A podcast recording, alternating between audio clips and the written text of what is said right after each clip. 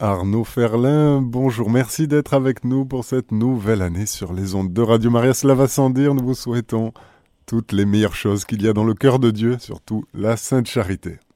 Bonjour, merci beaucoup et, bonjour à tous les auditeurs et auditrices de Radio Maria. Je suis très heureux d'être avec vous et je vous souhaite euh, évidemment une belle année 2024 sous le signe du changement, de la transformation, euh, voilà, et de l'amour la charité, exactement. Alors aujourd'hui, on va parler de, nous allons parler de Jésus thérapeute. Alors pour ceux qui ne me connaîtraient pas encore, donc je m'appelle Arnaud Ferrin, je suis psychologue. Euh, j'accompagne donc, euh, je suis psychologue en libéral. J'accompagne des personnes notamment en visio avec plusieurs outils. Euh, et voilà. Et donc aujourd'hui, nous allons parler de Jésus thérapeute parce que je me suis dit, mais en fait, en préparant cette émission, qui mieux que de Jésus peut nous parler finalement de psychologie. Parce que, évidemment, euh, Jésus, c'est un, homme et, c'est Dieu. Et, donc, euh, il guérissait les malades aussi par euh, cette force surnaturelle qui sortait de lui. Mais il avait aussi une posture, une posture pour moi de, de thérapeute, pas que de thérapeute des corps, mais aussi thérapeute de la psyché. Et c'est ce que nous allons essayer de voir aujourd'hui. Alors, pour ce faire, j'ai relu l'évangile de Luc, D'ailleurs, je vous invite à le faire parce que Luc était médecin selon la tradition, donc euh, c'est intéressant. Et donc, euh, en relisant euh, cet évangile, en relisant l'évangile de Luc, j'ai pu noter quelques petites choses comme ça qui, avec mes, lunettes de, psychologue, qui pourraient, qui pourraient nous, intéresser ce matin pour entrer dans cette année 2024 sous le signe de la transformation, du changement, de la guérison, tout ce que je vous souhaite. Et donc, je me suis intéressé euh, donc à l'évangile de Luc, et notamment à, la femme hémorroïde. C'est un passage que j'aime énormément, parce qu'il y a beaucoup de choses qui sont réunies euh, chez cette femme, et dans cette, sa relation avec Jésus, on va, on va, on va entrer dans le, dans le cœur du sujet. Et donc, en, relisant l'évangile de Luc, euh, j'ai noté quelque chose qui m'a frappé. Euh, vous pourrez me dire, hein, après, je vous laisserai la parole, hein, vous pourrez me dire aussi si, si vous, ça vous, ça vous marque dans les évangiles, mais moi, ce qui me marque en tant que thérapeute, c'est euh, cette, insistance de, Jésus sur le passage de la, survie à la vie. Vous savez que le mot Pâques, d'ailleurs, ça veut dire passage. Hein, donc, euh, le, thème du passage dans les évangiles, il est très, très important. Et là, donc, en relisant l'évangile de Luc, je me suis aperçu que Jésus faisait passer tout ce qu'il rencontrait d'un mode survie à un mode vie. Alors, je vais détailler un petit peu ce que, ce que j'entends par survie et par vie. Mais déjà, rien que le mot vie, il apparaît énormément dans l'évangile. Si vous regardez euh, le, mot vie, euh, par exemple, euh, celui qui, qui, veut sauver sa vie la perdra, celui qui perdra sa vie à cause de moi la sauvera, qui cherchera à conserver sa vie la perdra et qui la perdra la, la sauvegardera. Tout ça, c'est dans l'évangile de Luc. Luc au chapitre 9 et Luc au chapitre 17. Vous voyez, il insiste. Hein. C'est deux phrases qui sont à peu près les mêmes, mais, qui reviennent comme une, insistance sur la vie. Et puis, elle est étroite la porte, il est resserré le chemin qui conduit à la vie. Euh, voilà. Donc, donc, vous voyez, la vie vaut plus que la nourriture et le corps plus que le vêtement. Jésus insiste sur la vie. Donc, premier passage que je vais développer, donc de la survie à la vie. Et puis, autre chose, qui m'est apparu euh, vraiment important et qui m'a un peu sauté comme ça aux yeux, mon regard de psychologue, c'est euh, le passage de l'extérieur à l'intérieur. Et souvent, je dis à mes patients, euh, effectivement, tant que vous cherchez à l'extérieur une solution, ça va être difficile. C'est-à-dire qu'à un moment donné, dans la thérapie, il y, a, a un moment donné une forme de, de passage d'un si vous voulez, d'un regard extérieur un regard intérieur. Pourquoi? Parce que quand on cherche à l'extérieur, on cherche souvent, euh, bah, par exemple, euh, une figure euh, d'attachement qu'on n'a pas eue, c'est-à-dire un, père ou une mère extérieur à nous qu'on n'a pas eu et qui viendrait combler, qui viendrait nous rassurer, qui viendrait nous finalement remplir ce manque qui a pu avoir lieu avec nos parents. Voilà, par exemple.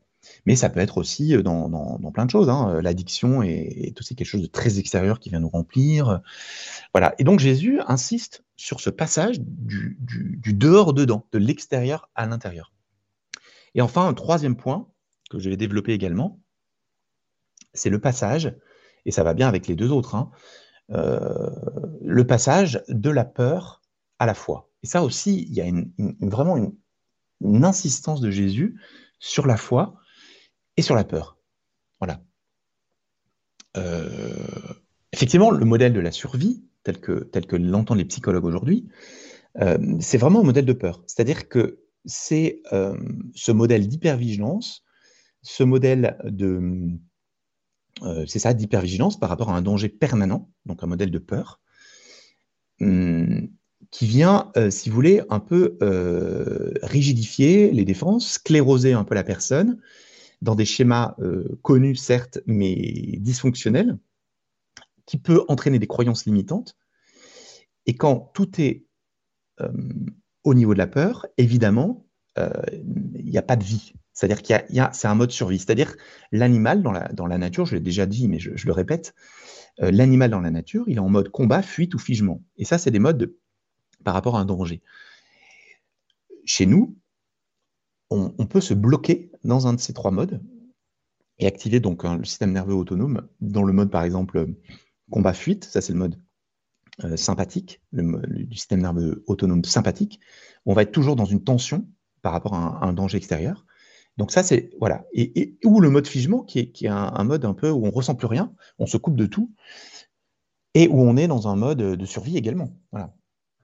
Donc, euh, donc c'est important de, bien comprendre ça, de bien comprendre que Jésus veut nous faire passer du mode euh, survie à mode vie. Voilà, comme le thérapeute et comme tous les thérapeutes que vous allez pouvoir rencontrer. Euh, certains l'expliciteront, d'autres non, mais c'est vraiment ça, le chemin en psychothérapie, c'est vraiment un passage de la survie à la vie. Petit à petit, on lâche un peu ses défenses, on assouplit ses défenses au contact de ce lien d'attachement avec le thérapeute pour permettre à la vie de se manifester et à la vie euh, de venir. Quand je parle de la vie, c'est évidemment, on va le voir, la vie avec un grand V, mais c'est aussi la vie, c'est-à-dire la joie, la paix, l'amour, euh, euh, la vitalité. voilà, on retrouve en chemin de psychothérapie un peu ces, élans où on trouve, parce que parfois on n'a jamais vécu. Voilà, donc le modèle survie, de survie à vie. Et puis maintenant, j'aimerais insister, parce que Jésus le fait, sur la foi.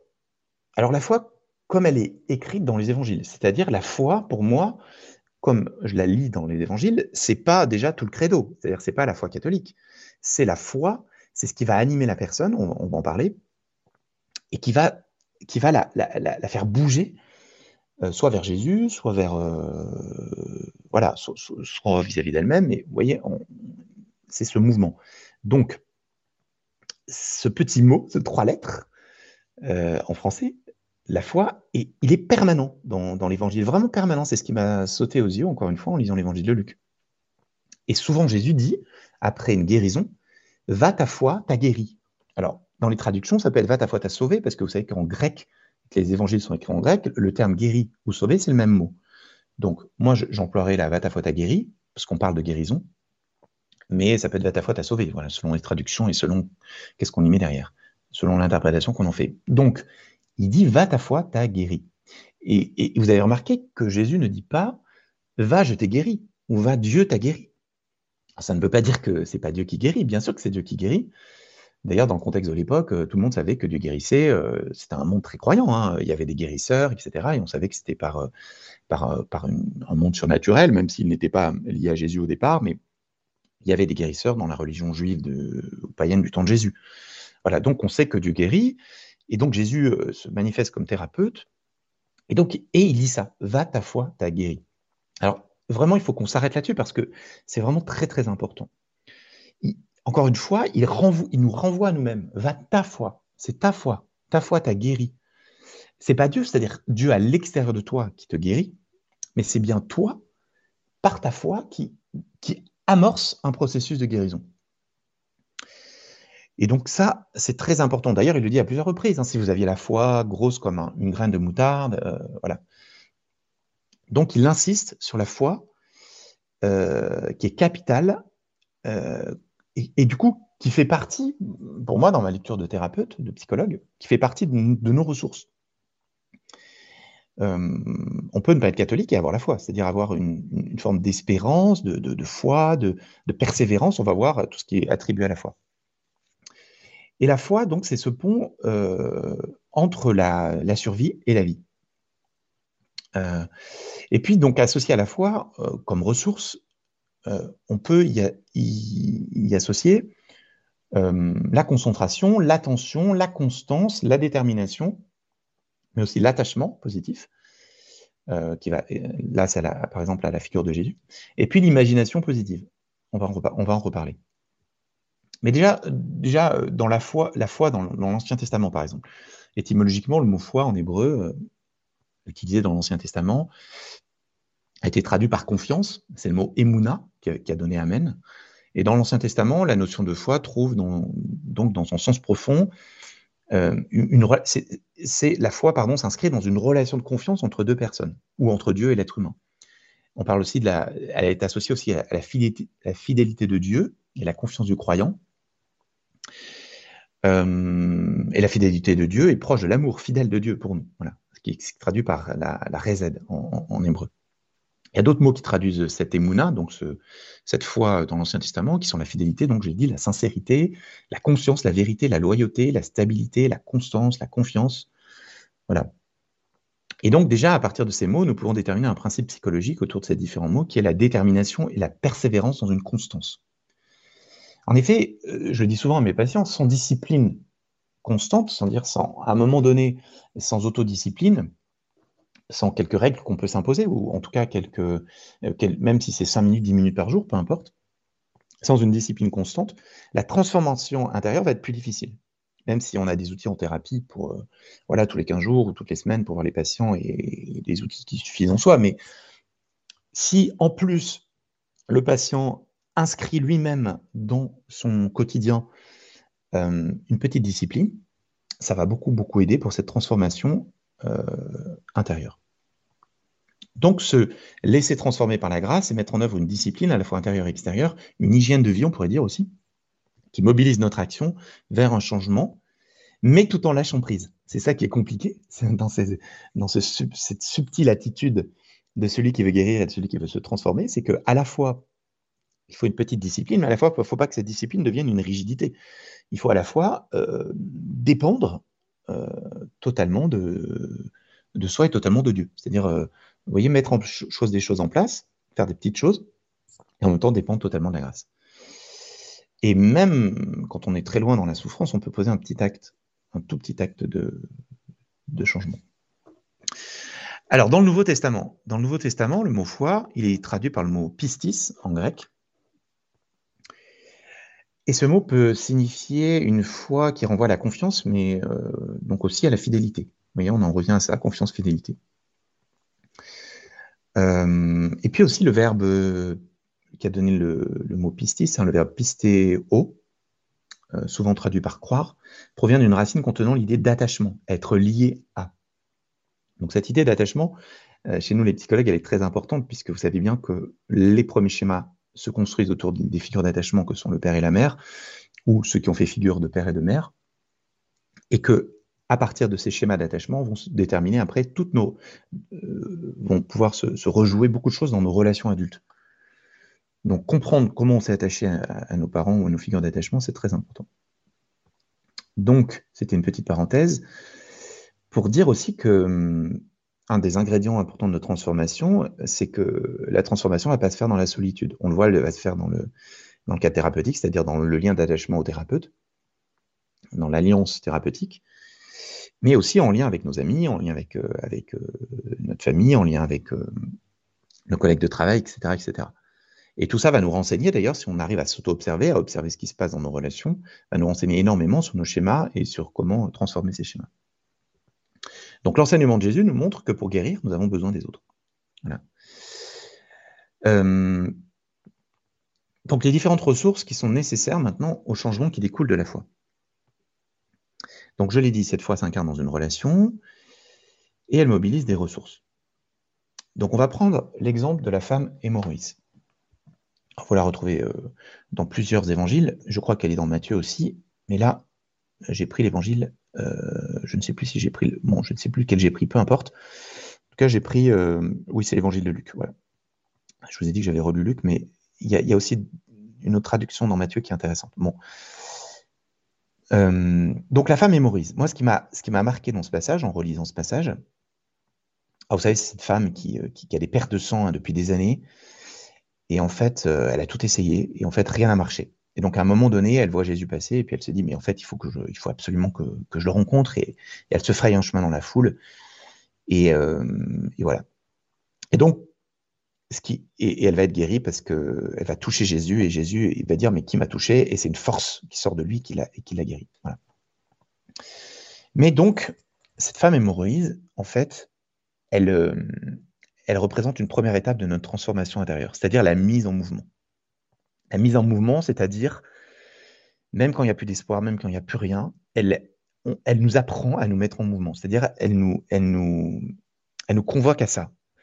Elle nous dit mais en fait, garde l'espérance, même si tu es dans la désespérance la plus, la plus sombre, la plus profonde. Je vous rappelle qu'elle avait essayé tous les médecins, elle avait essayé tout ce qu'il pouvait.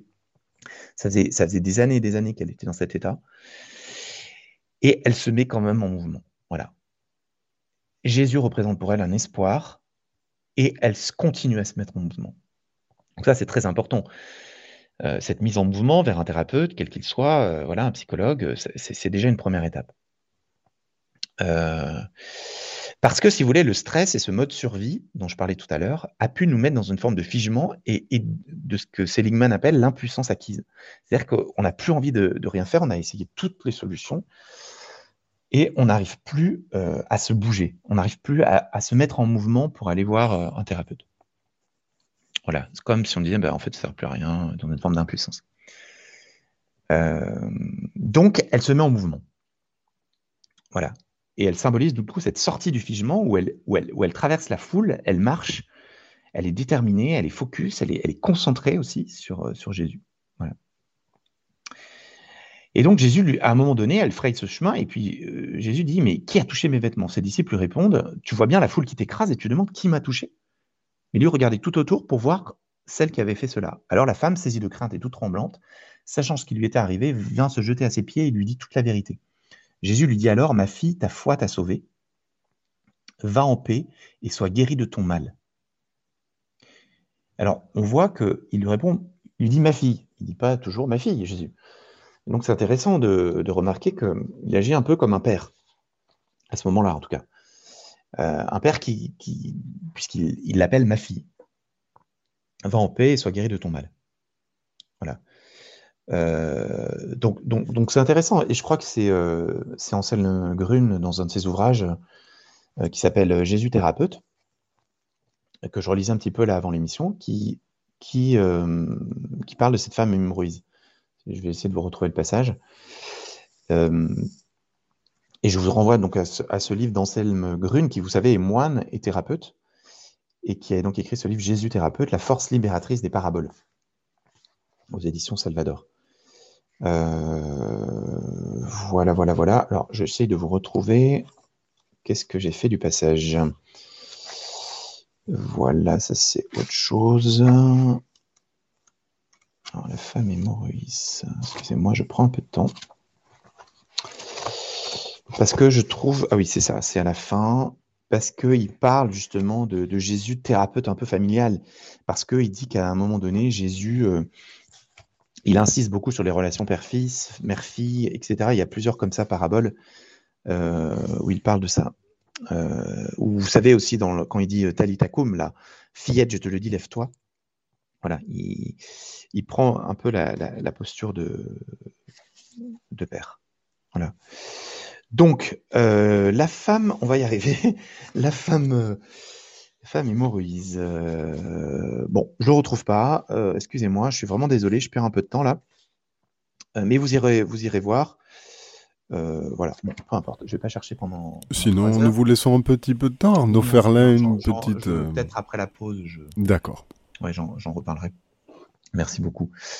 Donc, donc, je disais la femme hémorroïse qui m'a beaucoup marqué.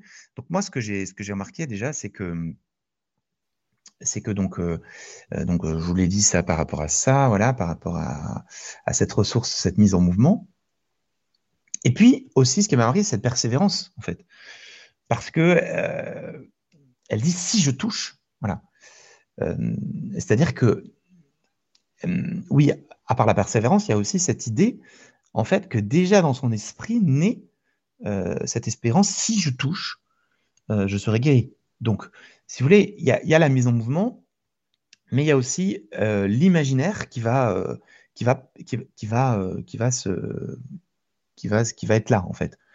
C'est-à-dire que elle, elle peut peut-être qu'elle s'est représentée concrètement Jésus arpentant la ville, le visualisant, euh, peut-être avant d'agir, euh, voilà, et, elle dit si je touche, je serai guéri. C'est-à-dire elle, utilise son imaginaire au service de sa foi. Et donc l'imaginaire, tout dépend comment on l'oriente, mais l'imaginaire est très important. Euh, donc on peut s'imaginer, on peut s'imaginer guéri, on peut s'imaginer que Jésus vient nous guérir, on peut, persévérer dans cet imaginaire. D'ailleurs, Jésus nous dit une phrase, une, parole importante. Il dit Croyez que ce que vous avez demandé, vous l'avez déjà reçu. Donc, nous faire un effort d'imaginaire pour croire que la guérison que nous demandons, nous l'avons déjà reçue. C'est ça la foi aussi. Et donc, cette réalisation concrète passe par une, évangélisation de notre, imaginaire. C'est ce que avaient compris euh, certains thérapeutes d'ailleurs. Euh, donc, l'imaginaire, très important. Et puis, euh, euh, voilà, donc ça c'est la femme mémorise. Je vous invite à aller relire ce, passage euh, et, me dire un petit peu ce que, euh, ce que vous en pensez. Mais dans l'évangile de Luc, il n'y a pas que il n'y a pas que ça. Et avant de, reprendre sur l'évangile de Luc, j'aimerais quand même insister sur un fait important, c'est que l'opposé de la foi, en tout cas dans la manière dont moi j'ai pu lire dans l'évangile de Luc, c'est la peur. Voilà, donc on va, je vais insister un peu sur, ça. Donc, euh, la peur est vraiment quelque chose que Jésus, euh, sur, le, sur laquelle Jésus insiste. Et, euh, il parle beaucoup de. Finalement, il, nous dit beaucoup n'ayez pas peur, sois sans crainte. Voilà, à plusieurs, à plusieurs moments. par exemple, quand il dit à Simon avance au large, jetez vos filets pour la pêche, alors Simon lui dit, mais maître, nous avons peiné toute la nuit sans rien prendre. Euh, bon, ok, sur ta parole, je vais jeter les filets. Euh, donc déjà, sur la parole, donc, euh, fait confiance à Jésus. Hein. là aussi, on retrouve la foi.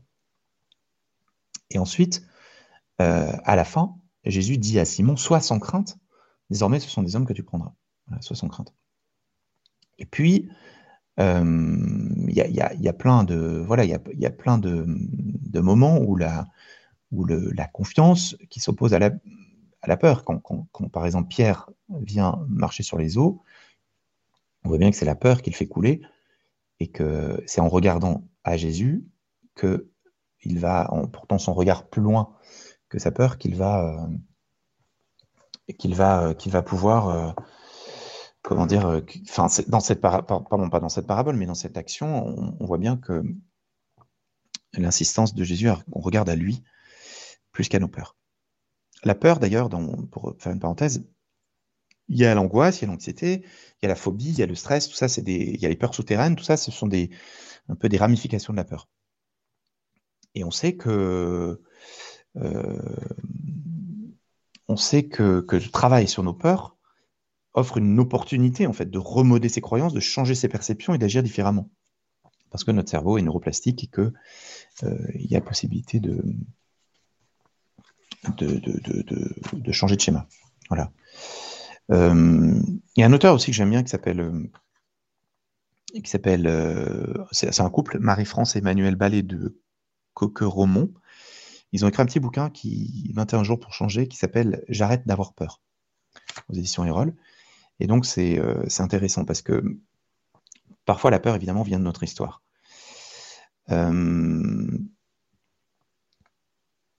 Voilà, donc il dit par exemple, il dit, il dit le psychisme s'appuie sur la relation, il est constitué de nombreuses parties qui agissent telles des personnes indépendantes avec leurs propres émotions, leurs propres motivations. Elles ont des conversations intenses traduisant des relations détendues, conflictuelles. Ce n'est pas le symptôme d'un trouble de l'identité. La psyché est un système constitué de nombreuses sous-personnalités en interrelation constante. La peur appartient à ce système. Au centre de cette multiplicité psychique, il existe une instance supérieure. Le soi, c'est le pilote intérieur il peut communiquer avec l'ensemble et choisir en conscience une façon de ressentir, de percevoir, de décider et de vivre plus harmonieuse. Le pilote intérieur ne connaît pas la peur et ne la connaîtra jamais. C'est une ressource fondamentale pour apprendre à surmonter ses peurs.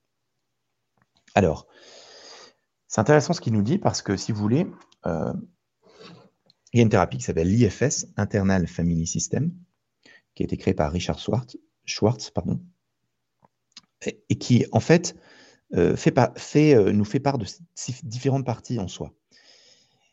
Et, finalement, Jésus, quand il nous parle de la peur, quand il nous dit sois sans crainte, quand il nous, dit va ta foi t'a sauvé, en insistant sur la foi, il insiste sur ce, sur ce que certains thérapeutes appellent le self ou le soi en nous, ce qu'on pourrait appeler nous le cœur profond, qui va faire qu'en fait, ce cœur profond va être, ou, comme l'esprit, la, plus, la fine pointe de l'âme, qui va être toujours en Dieu ou toujours en paix.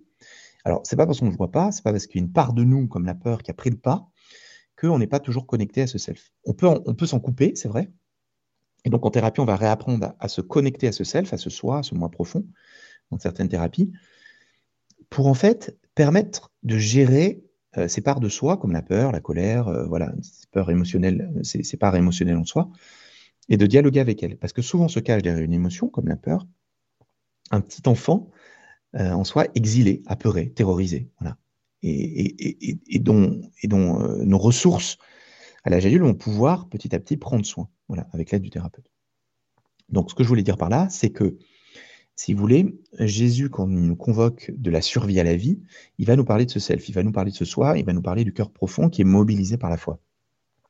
Et ça, c'est très important de se dire qu'en fait, euh, la foi n'a pas, euh, la, pardon, la peur n'aura jamais le dernier mot, et c'est la foi qui a bien le dernier mot.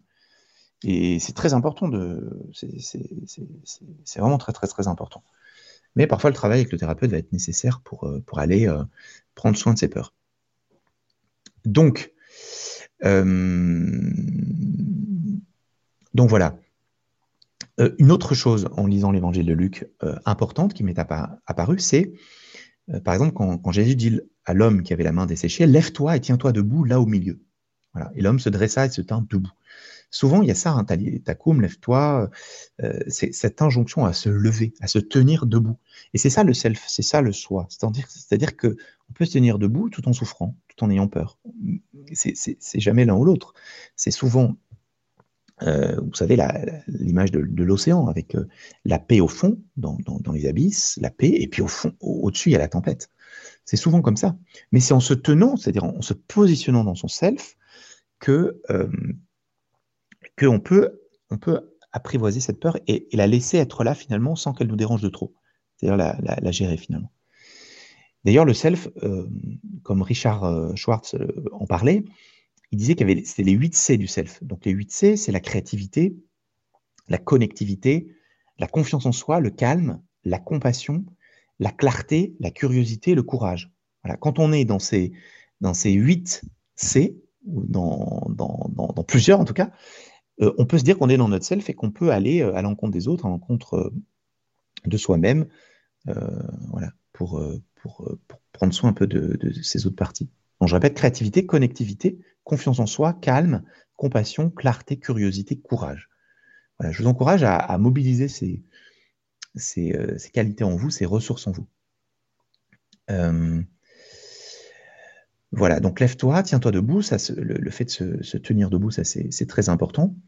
Il y a aussi l'idée que j'ai que, vue, qui est aussi que Jésus que peut Jésus nous dire ce matin, c'est aussi par rapport à l'acceptation du manque, voire même euh, de, ce qui est désagréable.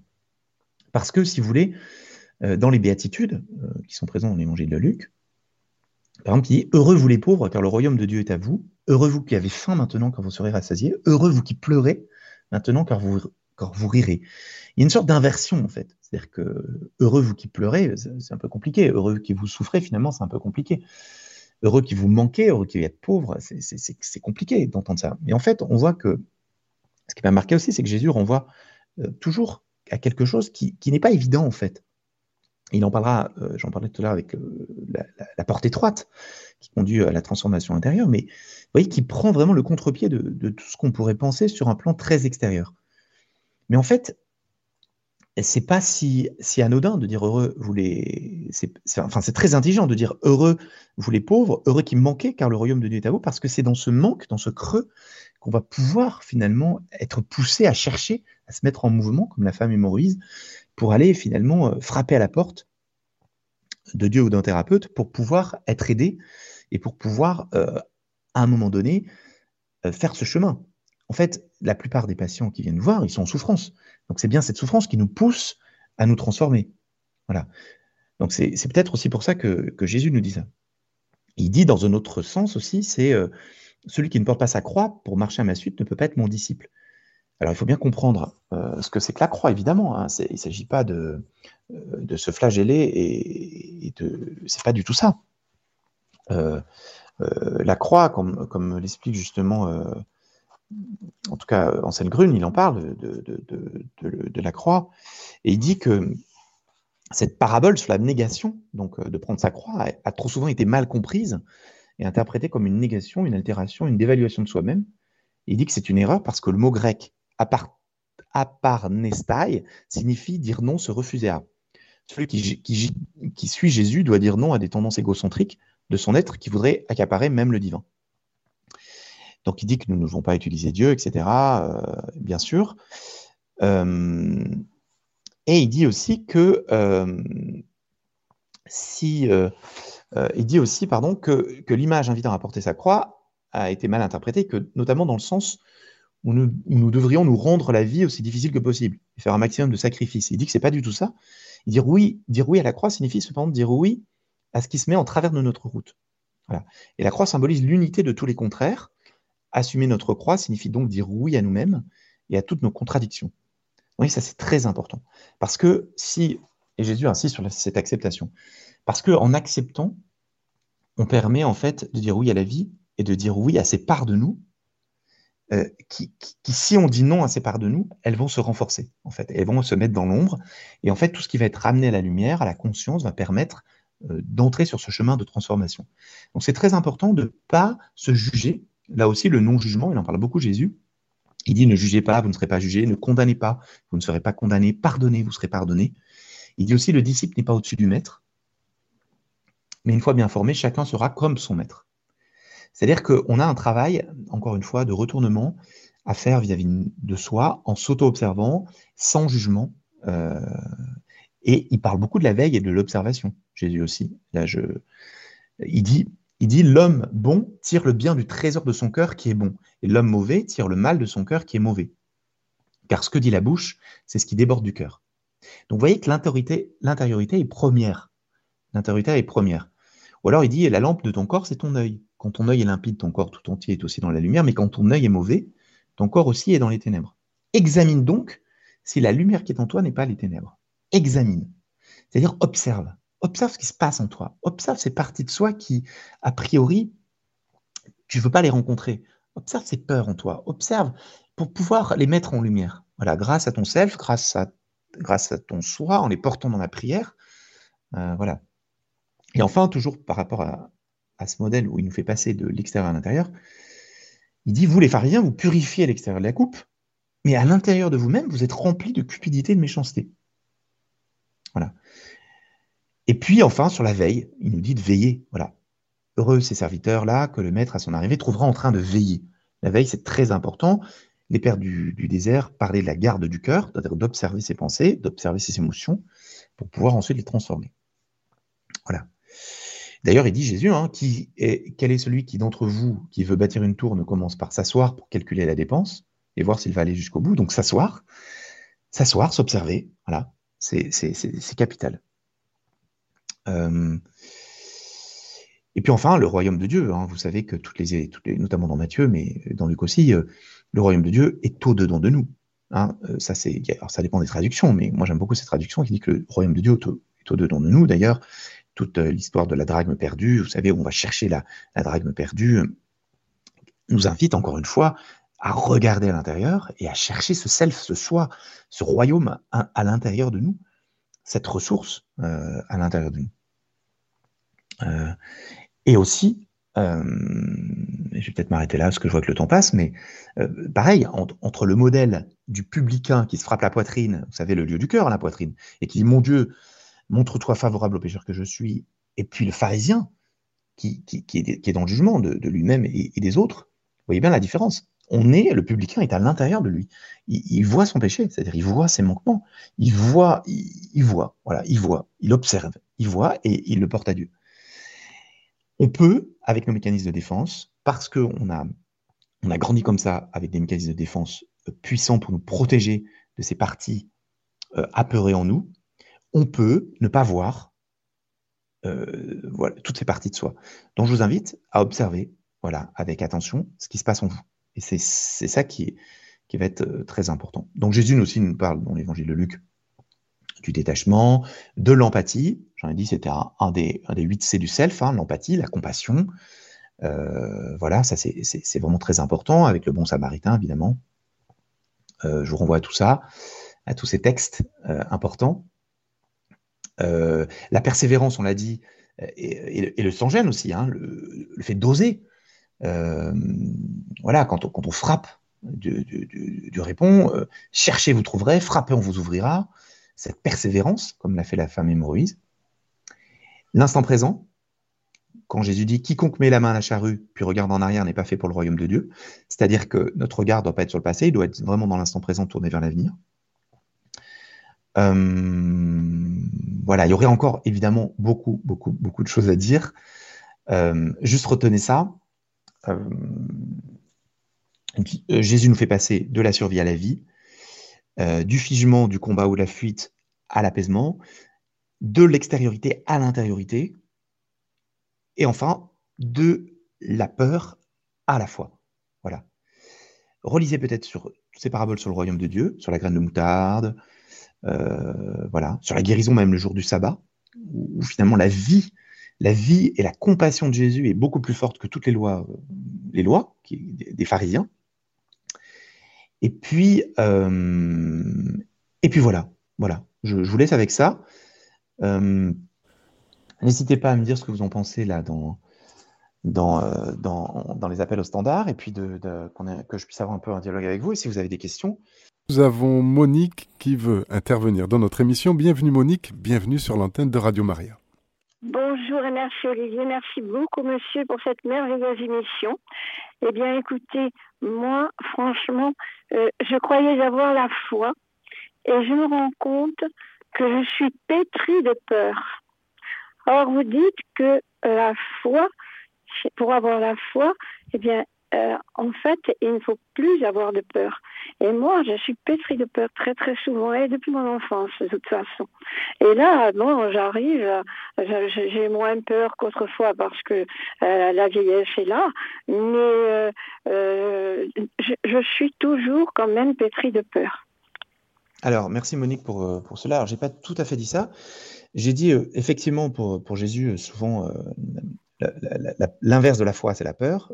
Mais j'ai dit aussi qu'on pouvait, euh, qu'on pouvait, euh, qu'il pouvait y avoir les deux en nous. C'est-à-dire qu'il pouvait y avoir à la fois la foi, là où, on, se positionne dans la foi, là où on prend autorité dans la foi, là où on est centré dans la foi, et des parts de nous qui peuvent être des parts de peur, des parts de tristesse, des parts de qui sont à accueillir sans jugement pour pouvoir finalement dialoguer avec elles et pour les laisser être là sans euh, qu'effectivement elles prennent toute la place.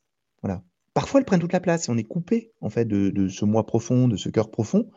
Mais parfois, elles sont là et on peut les observer, les, laisser être là parce qu'on ne va pas pouvoir les, refouler comme ça. Et puis, ça serait même pas bien parce qu'elles disent quelque chose. Et il y a souvent un enfant exilé qui se cache derrière, un enfant intérieur exilé, c'est-à-dire un enfant blessé derrière qui se cache. Et donc, tout l'enjeu, c'est de se dire, mais ma peur aussi, elle me dit quelque chose. Cette part de moi qui a peur, elle me dit quelque chose. Et donc, je vais aller la, rencontrer. Je ne vais pas la fuir, je ne vais pas la, voilà, je vais pas la refouler, mais je vais, je vais, je vais la rencontrer. Et je vais comprendre quel est l'enfant derrière. L'enfant de 4 ans, 5 ans, 6 ans, qui a peur, et que je vais consoler à partir de mes ressources, donc de la foi, de la compassion, de la clarté, de la curiosité, du courage, de la créativité, donc ces, qualités du self. Voilà. Pour préciser un petit peu. Ne pas opposer non plus. Voilà. Il ne s'agit pas de trop opposer les choses j'ai beaucoup d'empathie, j'ai beaucoup de, charité euh, pour les autres. Je, me mets en quatre, en mille pour les autres. Et en ce qui me concerne, je n'arrive pas à me pardonner alors que je pardonne aux autres. vous voyez? Et là, maintenant que, par exemple, la vieillesse arrive, je sens la mort qui va venir dans quelque mmh. temps. Mmh. On ne sait pas, personne ne sait, mais euh, je, me, je devrais avoir confiance tous les jours dans ma prière. Je dis à Marie, surtout ma là, au moment de ma mort, vous savez combien je suis anxieuse et j'ai peur, j'ai peur, j'ai peur. Soyez là, prenez ma main, je vous en supplie. Je demande à Saint Joseph dans la prière également. Voilà. Et c'est vrai que j'ai peur de ce qui va se produire au moment de ma mort. Voilà. Monique, quelque chose qui peut vous aider, c'est justement, euh, comme vous arrivez à prendre compassion et de l'empathie vis-à-vis des autres, c'est Oh de ressentir ce mouvement-là vers les autres et, et finalement de se l'appliquer à, à soi-même, c'est-à-dire en changeant de regard et en allant justement rencontrer ces parties de soi. Euh, voilà, et, et, je, et vous pouvez. Alors, c'est sûr que c'est un, un, travail plutôt intérieur, c'est-à-dire de. Ou, ou, de remettre ces peurs, euh, voilà, dans la prière, tout ce que vous faites, et c'est très bien, mais, mais, mais de rester dans la foi, c'est-à-dire se dire, mais en fait, c'est la foi qui a le dernier mot. Voilà, c'est pas la peur. Je crois qu'il y avait ah, d'autres questions, peut-être. Euh, Merci. Oui, merci Monique. Merci Monique d'être venue sur l'antenne. Une merci heureuse beaucoup, monsieur. Vous avez journée. beaucoup. Merci Olivier. Merci Monique. Et merci. nous sommes maintenant avec Marise. Bienvenue Marise sur l'antenne de Radio Maria. Oui, bonjour euh, docteur. Comme vous êtes thérapeute, je vous appelle docteur. Oui, en oui fait, je suis pas docteur, vous... mais oui. Oui. Euh, Peu importe. Comme, je vous appelle parce que c'est vrai, ça fait 40 ans, je traîne une maladie, c'est une polyarthrite rhumatoïde, donc c'est ouais. hyper douloureux. Oui. Et du coup, je me suis fait opérer les mains, les pieds. Je suis quelqu'un, je crois que j'ai la foi, mais en fait, en vous écoutant, je me dis, ben, j'ai pas la foi parce que depuis que je lui demande de me guérir, euh, je, je guéris pas.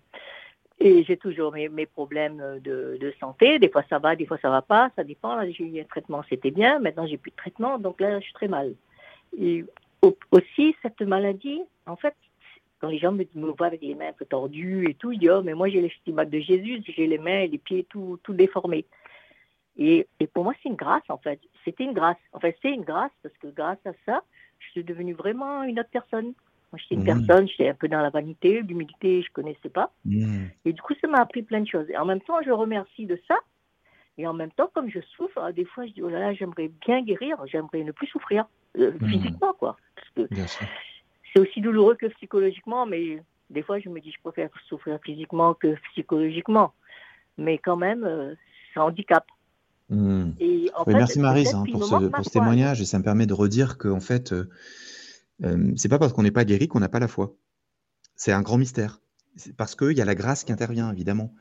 Et qu'on peut pas. Euh, ça, serait, ça serait sinon de la pensée magique. C'est-à-dire, on, voilà, tous ceux qui auraient la foi et qui diraient voilà, je suis guéri, je suis guéri, je suis guéri, je suis guéri, je suis guéri, hop, il serait guéri. Non, ça marche pas comme ça. Évidemment, c'est beaucoup plus complexe que ça.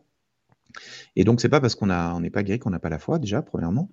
Et puis, comme vous le dites très justement, parfois, euh, certains chemins de, de, de, souffrance et de manque et de difficulté peuvent nous conduire à embellir notre âme. Alors, pas toujours, hein, parfois c'est compliqué, hein. mais, mais là, vous témoignez en tout cas de ça. Et donc, euh, oui, donc moi, oui. un message d'espérance.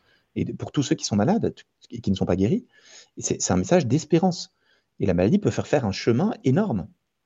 Énorme. C'est sûr. Ah oui, moi, C'est pour ça que l'acceptation, euh, elle, est, elle, est, elle est très importante. L'acceptation. Voilà. L'acceptation, c'est pas la résignation, attention. Hein.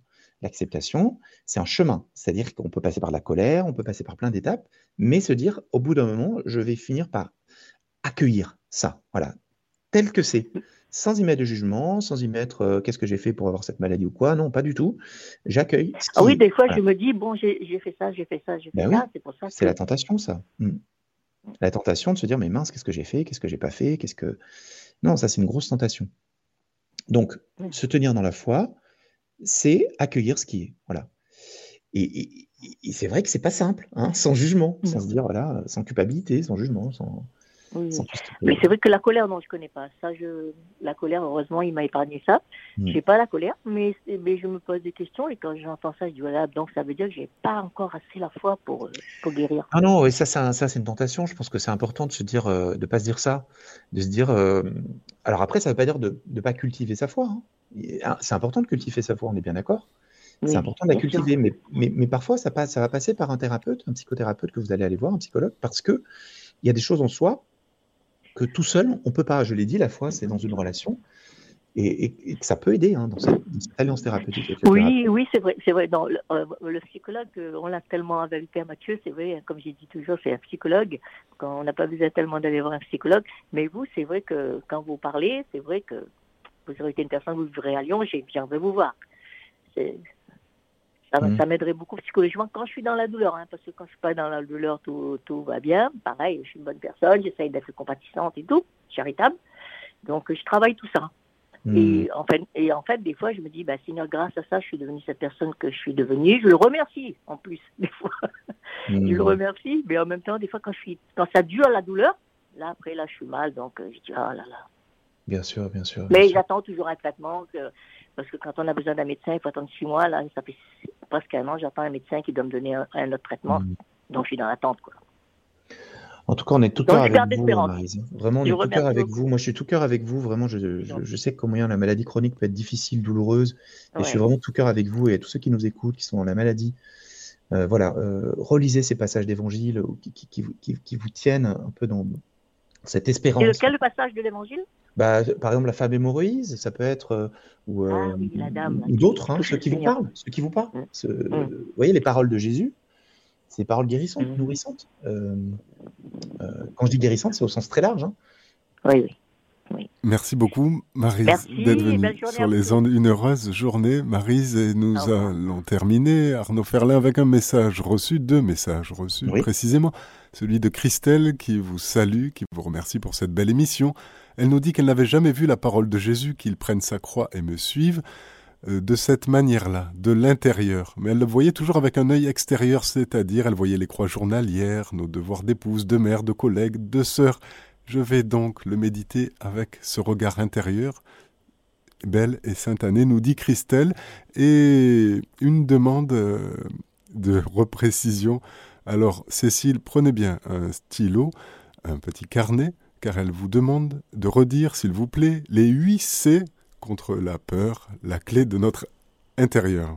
Oui, alors les 8 C, la créativité, la connectivité, connectivité à soi, connectivité aux autres, connectivité à Dieu, la confiance en soi, le calme, la compassion, la clarté, la curiosité et le courage. Voilà, si vous cultivez ces 8 C, vous allez pouvoir approcher vos peurs. Voilà. Et voilà. Eh bien, Arnaud Ferlin, il ne nous reste plus qu'à vous saluer. Peut-être finir sur ce passage Oui. de d'Ancel Grume, Ah ben voilà, très très court, qui est très très je n'y croyais plus. qui est très très court. Oui. Euh, il dit donc Jésus dit ma fille ta foi t'a sauvée, va en paix et sois saine de ton fléau. Dans Marc, ça c'est dans la femme mémorise dans Marc. En lui disant ces mots, Jésus la voit vraiment. Il établit une relation avec elle et l'appelle ma fille. Il joue pour ainsi dire le rôle de père et lui donne le courage de voir sa propre vie, mais sans la rendre dépendante de lui-même. Il la renvoie à sa foi.